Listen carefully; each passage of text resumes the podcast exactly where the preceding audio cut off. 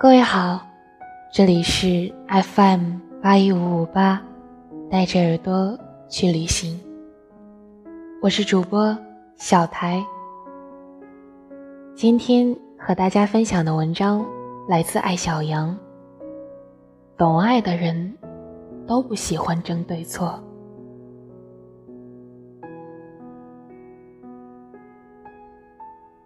经常碰到读者跟我讨论一个问题。为什么越亲近的人，就越没有共同语言？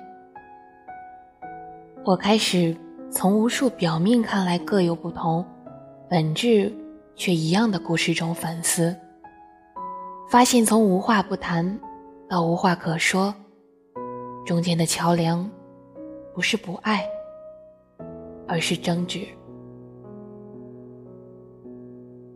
如果亲密关系中的一方或者双方，喜欢抓住对方语言中的槽点，争论、质疑、指导、批评，两人之间的共同语言就会越来越少。我们愿意跟一个人保持亲密的关系，不仅仅因为他是我们的什么人，更因为在他面前，我们感到舒服和放松。在外面针字着句。已经够累了，在亲密的人面前，都不能随便说说傻话、蠢话、气话，还要继续烧脑，那沉默变成了最好的选择。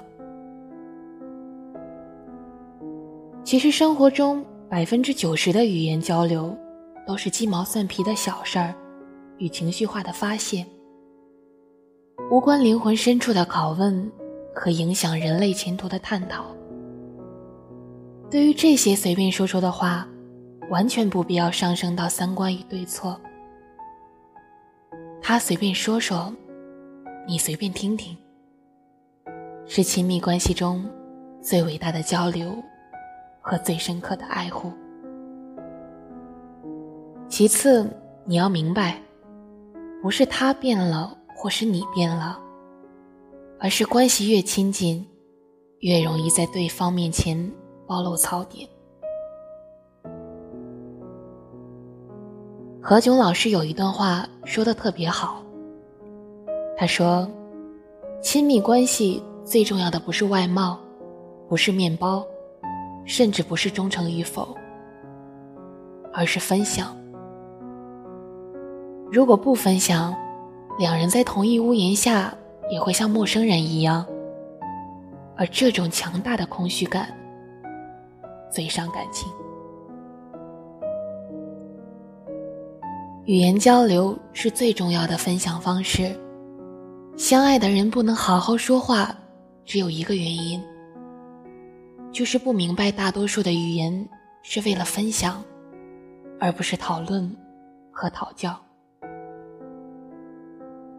想清楚这一点，我和大美的关系就破冰了。我开始由强势的指导者变成柔软的倾听者，珍惜他对我说的那些幼稚、冲动、偏激的话，感谢他跟我分享那些见不得人的情绪。要知道，作为神秘的天蝎座，他在不熟悉的人面前就是蜡像本人。不要动不动在亲密关系中谈三观，非要谈的话，最重要的三观，也不是串串算不算火锅，说老板的坏话是不是怂包，而是懂得自信与感恩，明白亲密比正确重要，包容比改造重要。只有对方愿意向你打开自己。你才能对他产生影响。别等他的城门关了，你才哭天抢地的去捶门。我一个亲戚家的孩子，已经两年没主动跟父亲说话了。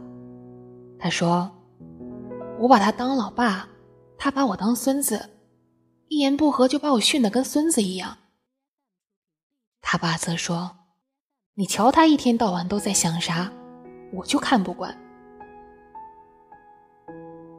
你看不惯，他就会离开你，疏远你，而不是变成你希望他成为的那个人。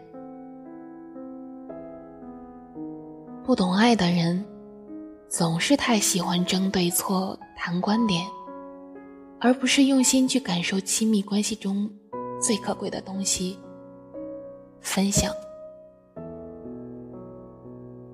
无论母子一场，还是夫妻一世，所谓亲密，就是我不赞同你的观点，但愿意感知你的喜怒哀乐，因为我相信。